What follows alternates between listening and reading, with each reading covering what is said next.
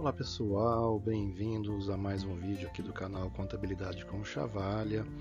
Antes de iniciarmos aí os nossos trabalhos, eu peço a todos aí que se inscrevam no canal, ativem o sininho para receber as notificações de novos vídeos, uh, deixem o like aí que é muito importante para o ativismo aí do canal. E claro que se você quiser é, contribuir com o canal, tem o Pix lá, contabilidadeconchavalha.gmail. Muito bem, gente. Essa vamos começar aqui com a portaria 448 de 13 de setembro de 2002. Já no passado, eu fiz um, alguns vídeos falando da lei orçamentária anual, né? E a, essa portaria, ela, como diz ali, divulga divulga o detalhamento das naturezas de despesas que nós utilizamos aqui na, na contabilidade pública, né? que é o 339030, 339036, 339039 e 449052. É, então, logo, não se não fiquem apavorados que a gente já vai ver o, o que significam esses códigos 33 aí, tá? Muito bem. Então aqui é, eu vou dar uma lida na, no texto da portaria e explicar algumas coisas aí em relação a essa portaria. É o cabeçalho aí, né? Portaria 448 de 13 de setembro de 2002, divulga detalhamento das naturezas de despesas, como conforme a gente já disse. Aí, considerando, considerando essas legislações aí que é, estão vigentes até hoje, eles promulgaram essa, essa portaria para nos auxiliar no registro das despesas de contabilidade pública. Na realidade, isso é mais para haver uma, uma consolidação né, das contas públicas e uma padronização de todas as despesas. Então, se eu utilizo um, um código para registrar uma despesa, um código 33903001 aqui em Sorocaba, por exemplo, se você tiver lá em Votorantim, em São Paulo, em, algum, em São Luís no Maranhão, no Recife, o 33903001 vai ser utilizado para registrar a mesma despesa. Né? Então fica aí um, uma padronização no território nacional referente àquelas despesas, tá certo? Vou passar aqui para o próximo. O artigo 1 ele vem só para reforçar, né, que divulgar o detalhamento das naturezas de despesa. 339030, que é o material de consumo, 339036, que são os outros serviços de terceiros pessoa física, o famoso 339039, que são os outros serviços de terceiros de pessoa jurídica, e o 449052, equipamentos e material, e material permanente, né? de acordo com os anexos 1, 2, 3 e 4, respectivamente para fins de utilização pela, pela União, Estados, DF e municípios, com o objetivo de auxiliar em nível de execução o processo de apropriação contábil da despesa que menciona. O que quer dizer esse nível de execução? Então, muito bem. O, o PPA, quando nós fazemos lá, elaboramos o PPA, ele tem a, a codificação da despesa vai até um certo nível, tá certo?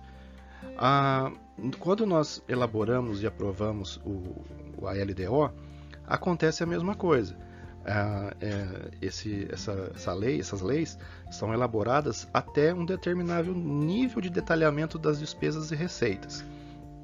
E essa portaria ela vem aí para nos auxiliar a chegar no menor nível né, de detalhamento possível, aliás, no maior nível de detalhamento possível da despesa. Que, por exemplo, quando eu falo 339030 material de consumo, engloba diversas despesas, né, diversos materiais de consumo. Então, Aí essa tabela ela está aí para isso, para nos auxiliar. O artigo 2 ele diz ali ó, que para efeito dessa portaria, entende-se como material de consumo permanente, aqui, o material de consumo, no caso, aquele que em razão do seu uso corrente e da definição da Lei 4.320 de 64, perde normalmente sua identidade física e ou sua utilização limitada a dois anos. Né? Então aí, é, antigamente, falar antigamente, mas há um tempo atrás, você tinha aí diversos uh, produtos e equipamentos que eles têm uma durabilidade muito maior do que dois anos, né? Por exemplo, um roteador. Um roteador de, de, de rede, ele dura mais do que dois anos. Um, um, um computador, então, então diversos materiais aí, eles não são classificados como materiais de consumo. No caso, a gente coloca aí aqueles que a gente praticamente de utilização diária, né, de materiais de expediente. Uh, vamos ver detalhar mais para frente ali, né, caneta, né, tudo aquilo que a gente utiliza para nossa atividade no dia a dia. Agora, o material permanente, aquele que em razão do seu uso corrente não perde a, sua identidade física ou sua, e tem sua durabilidade superior a dois anos. Quem é da área privada, assim como eu vim, né, depois que passei para a área pública, quando você vê, fala disso em contabilidade privada, em contabilidade patrimonial, que é o que a gente mais costuma ver, a, a gente utiliza a, a tabela do imposto, tem uma, uma tabela da, do imposto de renda, né, que classifica esses materiais permanentes e de consumo de, de uma forma um pouco diferente, né? Então, por exemplo, ah, tem computador, então computador dura 5 é, anos em média tal. Então tem algumas diferenças aí em relação à legislação tributária né, do, do, imposto de renda em relação a essa legislação que a gente utiliza na contabilidade pública. Mas assim, material de consumo é aquele que tem uma durabilidade de até dois anos. Mas se você pensar, tem muita coisa que dura mais do que dois anos e a gente lança lá em material de consumo. E material permanente, ali é até simples, né? Mesas, cadeiras, né? O, o, o imobilizado que a gente chama, né? Uh, móveis, imóveis, uh, tem lá uh, veículos, computadores, né? Diversos, né? Tudo aquilo que a gente, o, vamos dizer, o, o patrimônio permanente da, da entidade, da empresa. Então, pessoal, aqui no, no artigo 3 né, da, da portaria 448, diz o seguinte, que na classificação da despesa serão adotados os seguintes parâmetros excludentes tomados em conjunto para a identificação do material permanente. Então, o item para ser considerado material, material permanente, ele tem que se caracterizar como na durabilidade, quando o material em uso perde ou tem reduzidas as suas condições de funcionamento no prazo máximo de dois anos. Então, se ele não for durável a, a, com no mínimo dois anos, não, não adianta tentar classificar como material permanente. Fragilidade, cuja estrutura esteja sujeita a modificação por ser quebradiço, deformável, caracterizando pela irrecuperabilidade ou perda de sua identidade. Então, se ele for frágil, não dá para, não vai durar o mínimo de dois anos, não vai ser considerado material permanente. Se ele é perecível, quando sujeito a modificações químicas ou físicas ou que se deteriora ou perde sua característica normal de uso. Então, se ele tiver um prazo meio que de validade, assim vamos dizer, não é material permanente, né? Capacete, por exemplo, capacete ele tem um prazo de um ano, né? Então não pode ser considerado. Incorporabilidade, né? quando destinado à incorporação de outro bem, não podendo ser retirado sem prejuízo das características do principal. Giroflex de, de viatura, não pode, né? Então isso é um material de, de consumo. Transformabilidade, quando adquirido para fim de transformação. Se você comprou alguma coisa para transformar, então não é material permanente. Então, por exemplo, ah, eu adquiri não sei quantos metros cúbicos de tábua de madeira para fazer, para construir um, um, dentro do arquivo lá prateleiras. Então, aquilo não é um material permanente, né? Você pegou a madeira e transformou ela em, em em instante, né, em prateleira. Então não, não, não, não se caracteriza como material permanente, apesar de que essa madeira, né, essa estante pode durar mais do que os dois anos, mas não, não se caracteriza. Tá certo?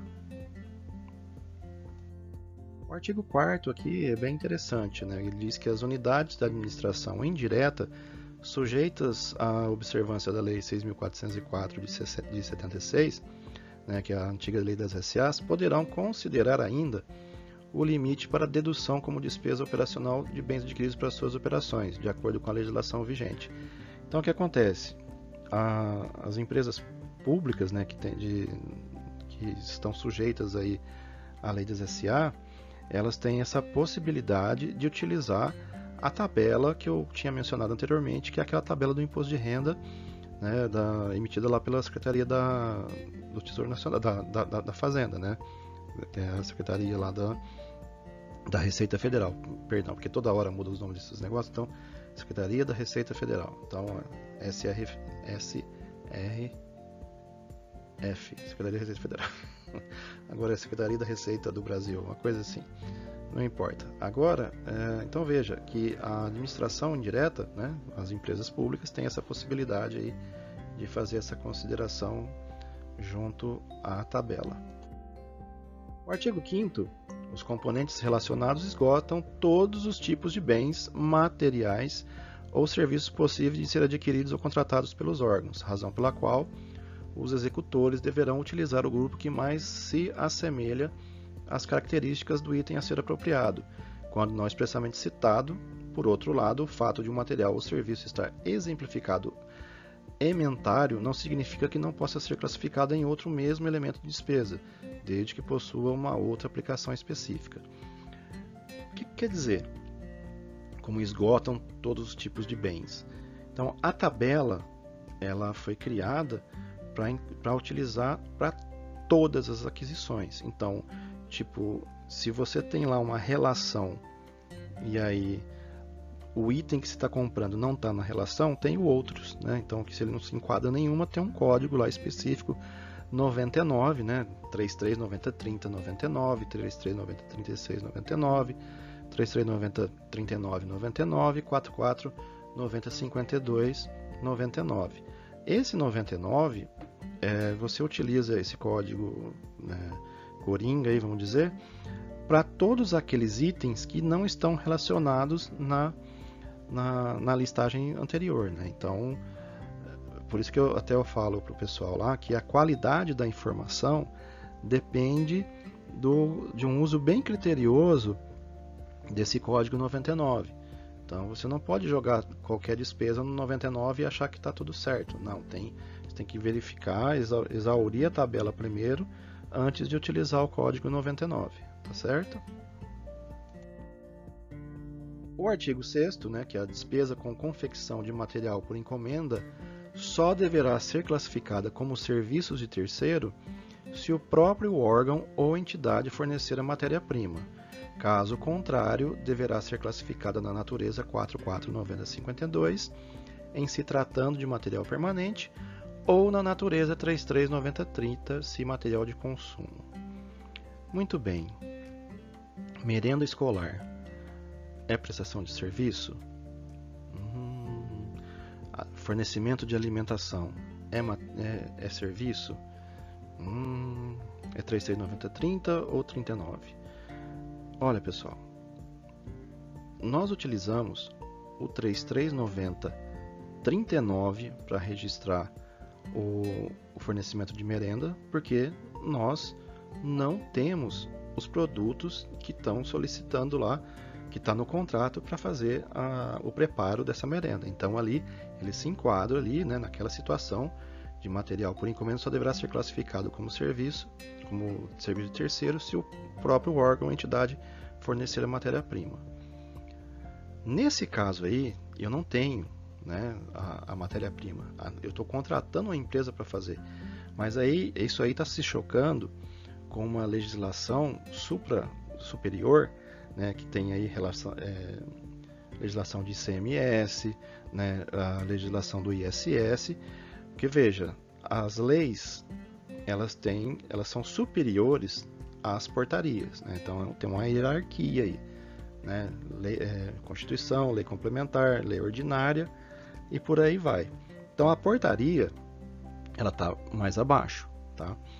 Então nesse caso vale, logicamente, isso inclusive essa questão da merenda escolar, ela já, já tramitou até no STJ, ou STF, no STJ. Né? Então já tem súmulas lá que tratam disso. Então, por exemplo, eu, eles fazem uma prestação de serviço e entregam o DANF, porque na realidade, o que está sendo feito? Eu tenho uma uma prestação de serviço de, serviço de preparo e ele está me entregando um prato pronto. Ele não está me entregando 5 kg de arroz, papapá, papapá. Não, ele está me entregando uma refeição pronta. Então, por isso que tem essa, essa situação da entrega de DANF. Outra situação que, que já aconteceu na, comigo é com relação à a, a, aquisição de, de arquivos deslizantes. a empresa na época lá, ela queria emitir um, a nota de prestação de serviço, que não é o correto, né? porque eu tenho materiais e serviços que fazem parte daquele produto, mas ah, o correto ali é a gente fazer o lançamento pelo produto final, que no caso era o, o a situação do, da, da, entrega do, a, do arquivo deslizante pronto, montado. Até existe aí a possibilidade de enquadrar essa empresa numa situação de sonegação fiscal, porque eu não tô eu tô contratando a entrega de um, de um item. Eu não estou pedindo para ele se ele não, não, não ele tem que trazer aqui montar aqui, aí é uma outra situação, né? Mas é, ele tem que me entregar com um DANF de acordo com o, o com o que está sendo adquirido. Então a gente tem que ficar atento porque tem muita pegadinha e aí tem a, a legislação superior que com certeza já, já regulamenta. Então, sempre que você tiver uma dúvida, consulte lá o, o, o setor tributário lá com relação ao ISS, né? Aí, no caso, se for uma aquisição de mercadoria, aí você vai ter que fazer uma consulta junto à Secretaria de Estado da Fazenda, né? Pra, dependendo, de acordo com o tributo aí, né, a situação, você vai ter que fazer a consulta no, no órgão competente, Receita Federal, a Fazenda Estadual ou a Fazenda Municipal, né? Então, tem algumas situações aí não dá para simplesmente enquadrar sem, sem, sem fazer uma análise. Né? Tem legislações superiores que ficam além do artigo 6 aí da, da portaria. Aqui os dois últimos artigos, né, que o sétimo, que é pra, para a classificação de, das despesas de pequeno vulto, deverá ser utilizada a conta cuja função seja mais adequada ao bem ou serviço. Claro, independente do, do volume de aquisição, você tem que utilizar a despesa correta, não importa. Claro que se eu estou comprando um volume muito grande de, sei lá, canetas, né? Então eu vou usar o 339030 correspondente. Agora, se eu vou comprar um volume pequeno também, independente do, do, do valor, ele vai no 339030 correspondente. E ali o artigo 8 era só para falar que a portaria ia entrar em vigor a partir do dia 1 de janeiro de 2003. É interessante que vocês façam uma pesquisa nesse site aqui do, do Tribunal de Contas, né, que é o tce.sp.gov.br, uh, ah, lá na, na parte de Aldesp, né, que ele traz a, a documentação referente ao plano de contas do exercício correspondente. Aqui no caso, nós estamos em 2022, quando você, eu não sei quando você vai ver esse vídeo, mas aqui no exercício de 2022, né, já tem o plano de contas e tem a classificação das despesas de acordo com a, o código que o tribunal a, adotou. Então, por exemplo, o 33903001 quer dizer que é uma despesa de material de consumo para um determinado item. Beleza. Então, lá no tribunal já tem a codificação ao DESP desse, desse item. Então, basicamente, era isso aí que eu tinha para falar. Façam uma, uma leitura da, da portaria, porque ela tem lá os anexos 1, 2, 3 e 4, que traz a relação que, como eu já disse, que está lá escrito acho que no artigo 2 3 lá, que ela esgota né, a todos os itens. Então, tipo, dá uma olhada lá, veja, procure o, o qual é o seu a sua dúvida, né? Por exemplo, ah, ah, serviços profissionais, técnicos profissionais. Quais são os, os, serviços técnicos profissionais de pessoa jurídica que eu, que eu, que eu posso lançar ali naquela no 33903979, por exemplo, se não me falha a memória. Então, ah, é, é, é contador, é serviço de, de economista, de, de, advogado. Então, são esses os, os, serviços técnicos profissionais que se enquadram no 33903979, tá? Então, se o que o serviço que você não tiver, se você que você está procurando não está relacionado, aí você vai poder utilizar o 33903999 no caso, tá certo? Então, era isso aí que eu tinha para falar para vocês hoje. agradeço aí a, a, visualização do vídeo até aqui, né? Peço aí mais uma vez que você se inscreva no canal, ative o sininho para receber as notificações de novos vídeos, compartilhe aí com seus amigos, né? Com quem tem interesse aí na área pública, tem quem está querendo prestar concurso também, essas são uma, todas né, questões que geralmente caem em concursos, né? Uh, Siga-nos também nos principais agregadores de podcast na internet. Se você tiver interesse em ajudar o canal, né, contabilidade com chavalha@gmail.com é o nosso pix. Muito obrigado a todos. Um bom dia, uma boa tarde, uma boa noite, um bom fim de qualquer coisa e até o próximo vídeo. Até mais.